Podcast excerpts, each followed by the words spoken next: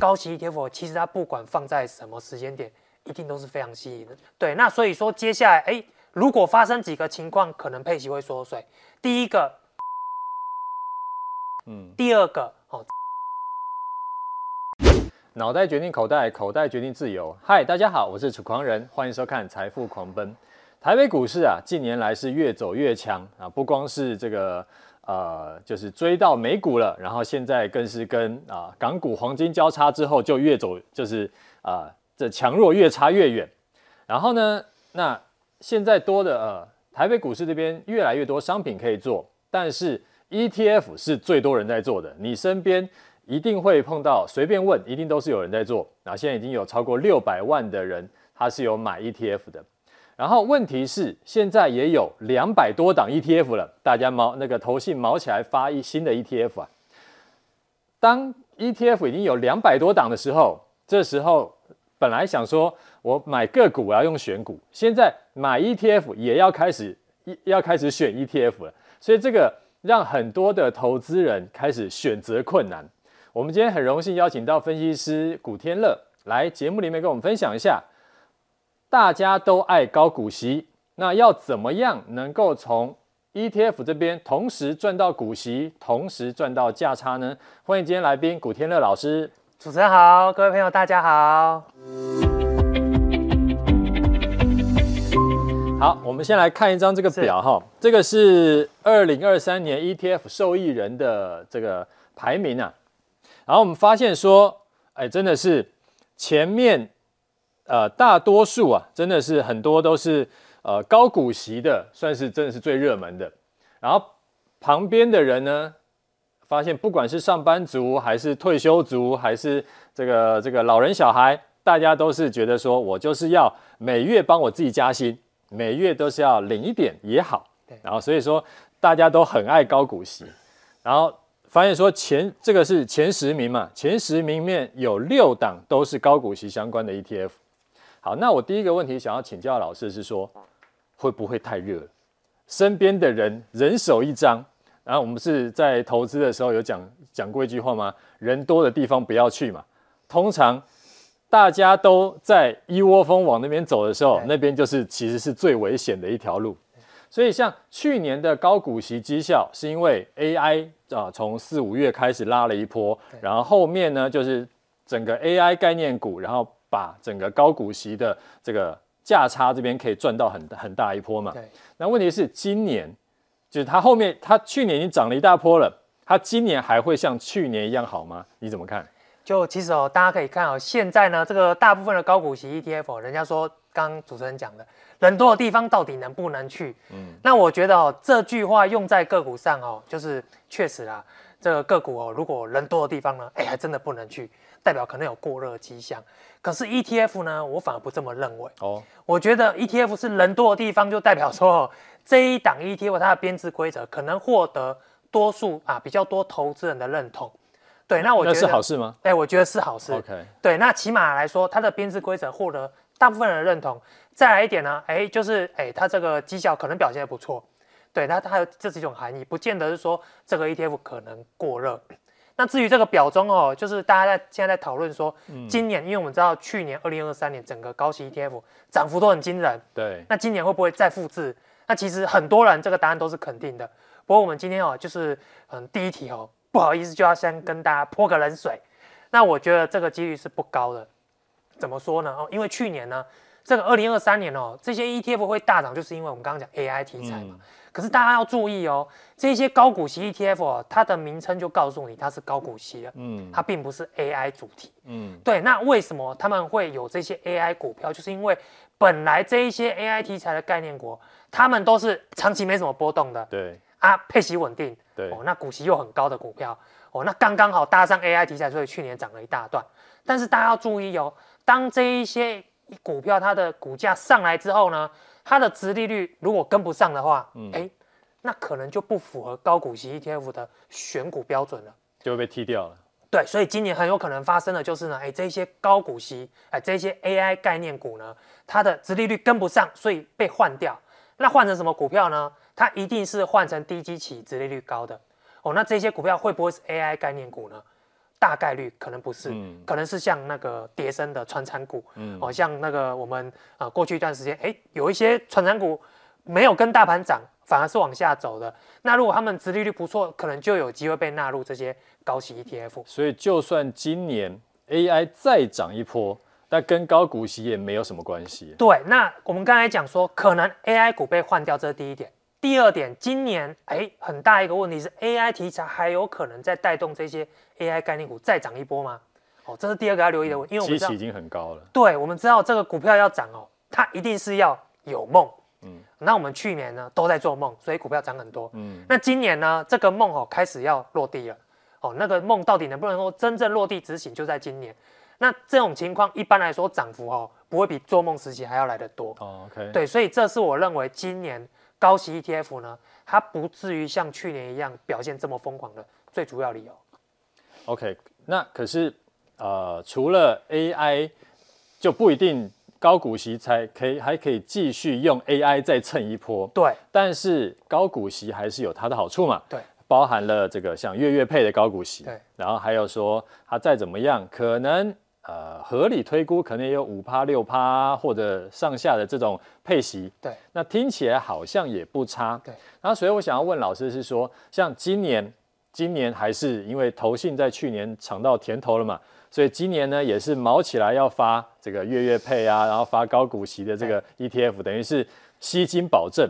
所以你觉得今年的高股息 ETF 啊，包含了像月月配的 ETF，那今年的走势会怎么样？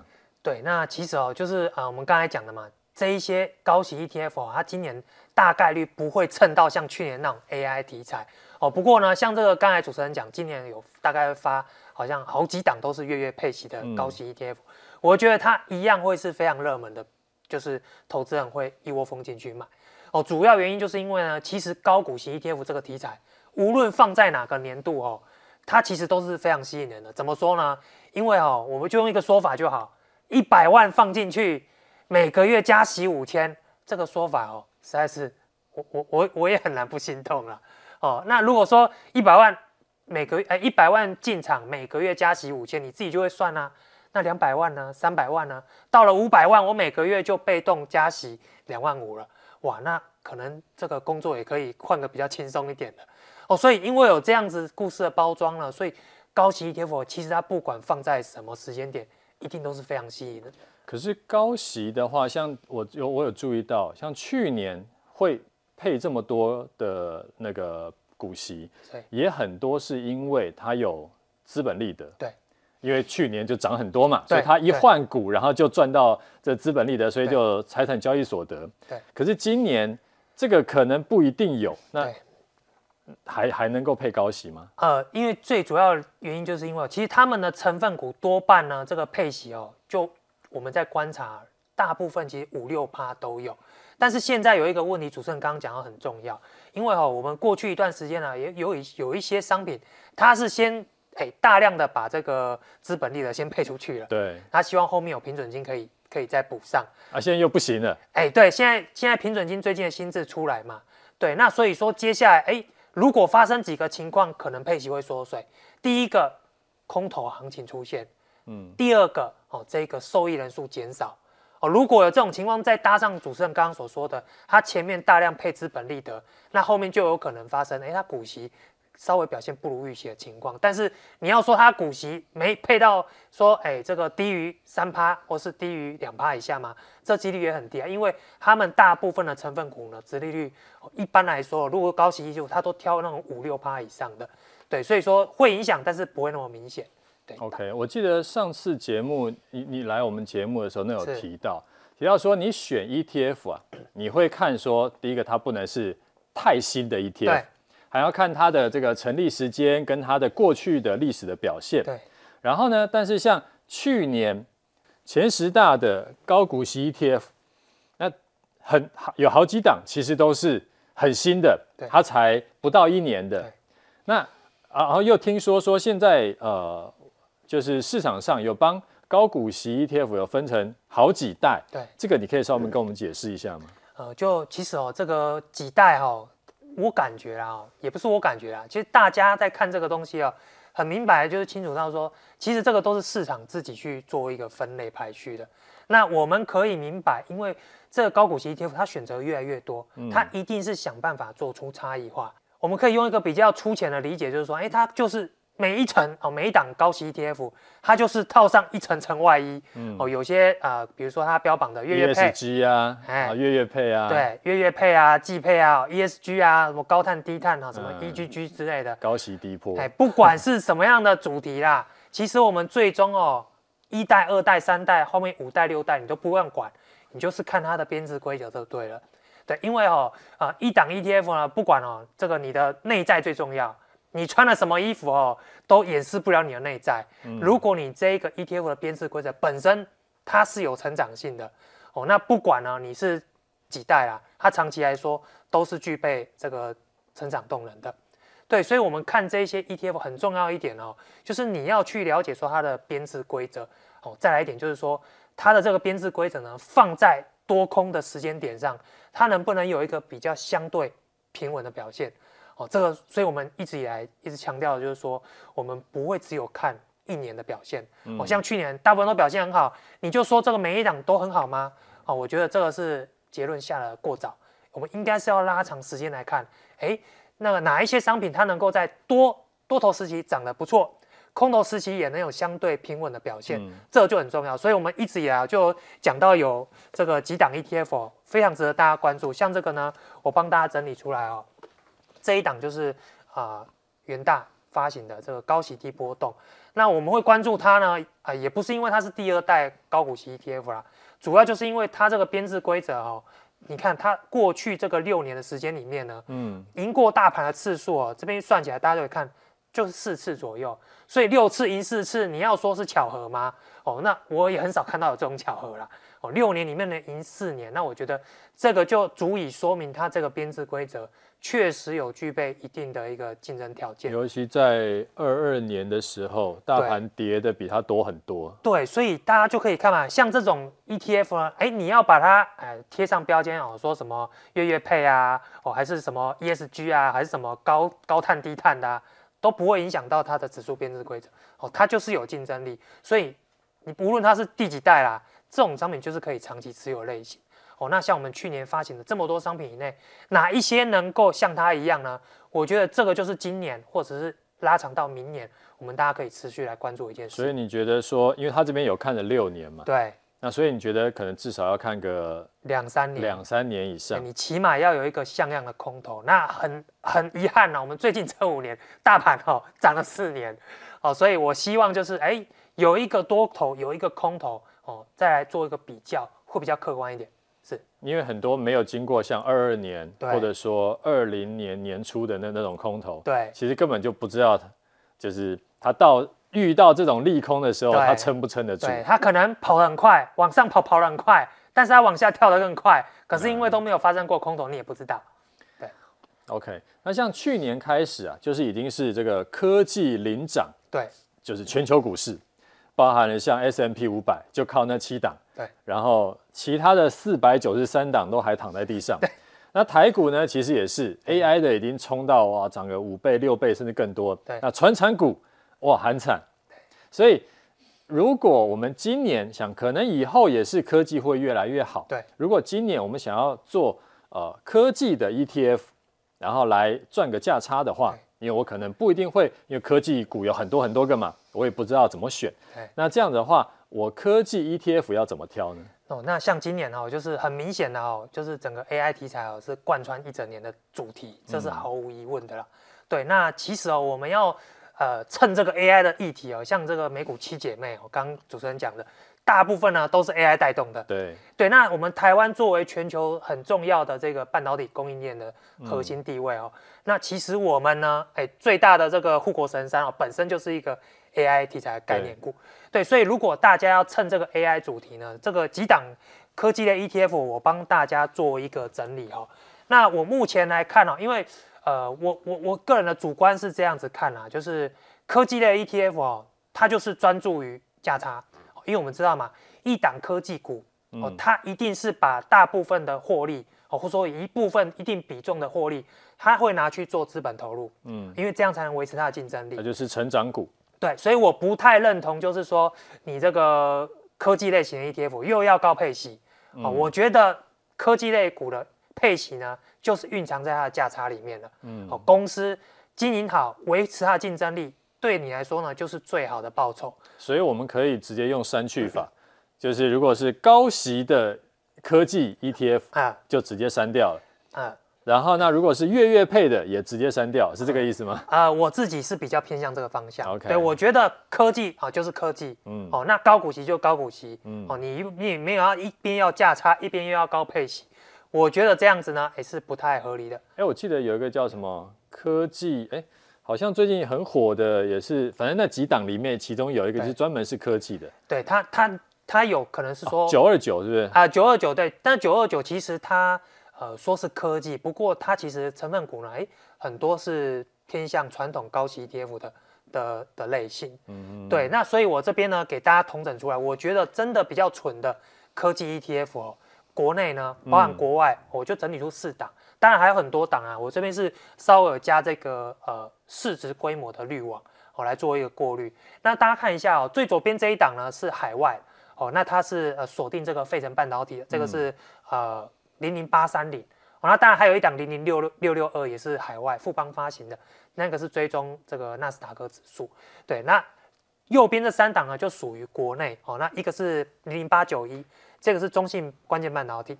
一个是群益发行的这个九二七哦，那最右边的是比较新的这个九三五。那其实这三档哦，就是我我认为它会比较纯。那其实大家看这个成分股，你大概就可以看得出来。嗯、你看他们成分股其实都差不多。嗯，对。那这说明什么呢？哎，其实哦，我们投资这些科技 ETF 哦，你要趁这个 AI 主题，一定要特别留意一点哦，它的这个波动一定是大的。因为我们看这个美股七姐妹啊，虽然说它最近行情都很不错，天天创新高，对，天天创新高。可是它一个空头下来呢，三四十趴跌幅也是有的，对，所以呢，这类科技 ETF 就是行情好的时候，它一定是冲第一个，嗯。但是行情如果哎由高点开始反反转向下的时候，它波动也会比较大一点哦。但是我觉得，如果你是对科技有信仰的投资人，我觉得这类型的商品呢，哎，你拨一点点部位来投入，我觉得都是没有问题的。对，那国内的部分呢，就是三档，那国外的呢，就八三零还有零零六六二，给大家做一个参考。那你这边的操作方法呢，就是也是要设停损点的吗？还是说我就是长报？呃，这类商品哦，像呃，我比较喜欢的做法就是，当这个市场有大幅度的修正的时候，对，那比如说像这种科技类 ETF，它跌个十趴、二十趴很常见。对，哦，所以我觉得，哎，它可能有一个修正十趴。我就觉得，哎，我们可以做一个基本的一个仓位布局，哦，比如说啊，我们就买个五张、十张，哎，那搞不好拉长线，它就有机会往回哦，走出一个微笑曲线，哦，这个是有可能的。所以是你的建议是，它修正下来的时候逢低买，对，但是涨高以后有需要先出吗？涨高以后就是看个人，因为像价差哦，很多人都觉得说，哎，价差。它五趴十趴就对他来说就价差了，嗯，而且有些的价差就是说我一定要三十趴四十趴，嗯，对，那这个就看个人取舍。那当然，因为科技 ETF 它的价差空间就真的比较大，所以你买在哪里很重要。那我自己会用这个下跌的过程中来买进呢，哎，主要就是因为它反弹的过程中比较容易腾出价差，对，那这个时间点你直接看，哎，你自己对于价这个获利部位的认知哦，比如说你十趴哦，你就 OK 了，你就可以出，那你就出吧。那你如果要续报的话，哎，我觉得这类商品它拉长线哦，假设今年都是走一个 AI 题材，我觉得他们绩效也不至于差到哪里了。好，这边我再深入问一下，是因为它有的时候一跌下来，不是跌三十趴，对，是剩三十趴，对对，所以说那即使是台积电，或者说那更不用讲说美国的有一些像啊、呃、前两年 Facebook 不是就跌很惨很惨，当然现在有有过高了，对，但是如果说我只是跌个十趴二十趴。这个我去接的话，所以你比较偏向说，因为长线看好，然后所以就左侧交易，我越跌越买的意思吗？嗯，应该是这样说，因为像个股的部分，像刚刚主持人所说的，好像这个 Meta 啦，好像这个单一个股，它可能真的有可能会三四十趴，哦，甚至说只剩下三十趴，对，哦，也有这种机会。但是我们操作这类 ETF，我们可以给它抓十趴或是十五趴幅度买进一次的理由在于说，它本身是已经有帮你做一个分散。配局布置了的一个成分在，所以哦，你不用担心说，哎，假设五十档成分股有一只是地雷哦，但是它会随即来做一个内部的调整哦，所以我们持续往下接是 OK 的，因为如果是单一个股的话，哎，它跌个跌到剩三十趴，它要再回来，那个那个可能就要看运气了，对，你要看运气了。嗯、但 ETF 它，因为它会自己帮你去汰弱换强，所以你越跌越买是 OK 的，只要是前提是它这个编制规则你要认同，OK 没问题，你就可以这样做。那我帮大家过滤过，起码哦，这个台面上这几档，我觉得都是可以值得大家来做这样的操作了。对，OK，好，那我们最后来一个网友的提问，是啊，他说呢，在二零二零年底啊上市没多久，就买了零零八八一，就是国泰台湾五 G Plus 的 ETF，结果呢，他后来就跌下来了嘛，然后持有两年多，然后终于现在好不容易解套了。他基本上也没有赚到多少钱，他赶快出掉。那就是去年年底的时候，然后结果到今年一月，发现说八八一啊，它这个配息从上一次的零点四六元，然后突然暴增到零点七五元，创下新高。它等于是加息的，那这是它成长了百分之六十三，所以他就在问说，他应该要买回来吗？还是说，呃，要做别的处置？然后他说每个月。他可以扣款五千元，那他应该是继续买八八一，还是说呃要怎么样做会比较好？想要请问老师。好，那其实哦，这个零零八八一这档 ETF 哦，它我觉得网友对它的观点呢是有点严苛啦。哦，那其实因为它这档 ETF 它配息也算稳定哦，那其实如果我们用还原全值的角度呢？哎，你可以发现啊，它是已经创新高了，它没有你说的这么惨，好不好？那至于像这一档 ETF 呢，虽然说它的名称听起来很像科技股，不过我的解读哦，它比较像是这个哎科技类的零零五零哦，就是说呢，它整个配置哦，其实是跟零零五零台湾五十非常像的，只是呢，它是把这个中间哦挑选这个科技类属性的股票来把它来凑成一个 ETF。那我觉得这类商品哦，你就可以把它解读成哦比较偏向这个。啊，科技属性的零零五零这种商品呢，因为我们台湾哦本身就是一个科技属性比较高的指数哦，所以这类商品我觉得你给它拉长线哦，持续续报都是没问题的哦。因为哦，你看它成分股那个前十大，如果这些股票不能买，那还有谁能买哦？那尤其哦，如果你用还原全值的角度哦，你看它那个走势呢，诶，它其实是一直在创新高的，所以没有问题，好不好？不用担心。尤其它现在，我如果没记错的话。哦，它这个规模应该是我们台湾啊、呃、第一大的科技类的 ETF，所以没有问题，这个是可以续报的商品。好，今天谢谢古天乐来分享他的操作心得，你看完觉得有收获，记得要按赞并且订阅起来。每周一和六的晚上八点，我们准时在 YouTube 频道的财富狂奔节目和你再见，拜拜，拜拜。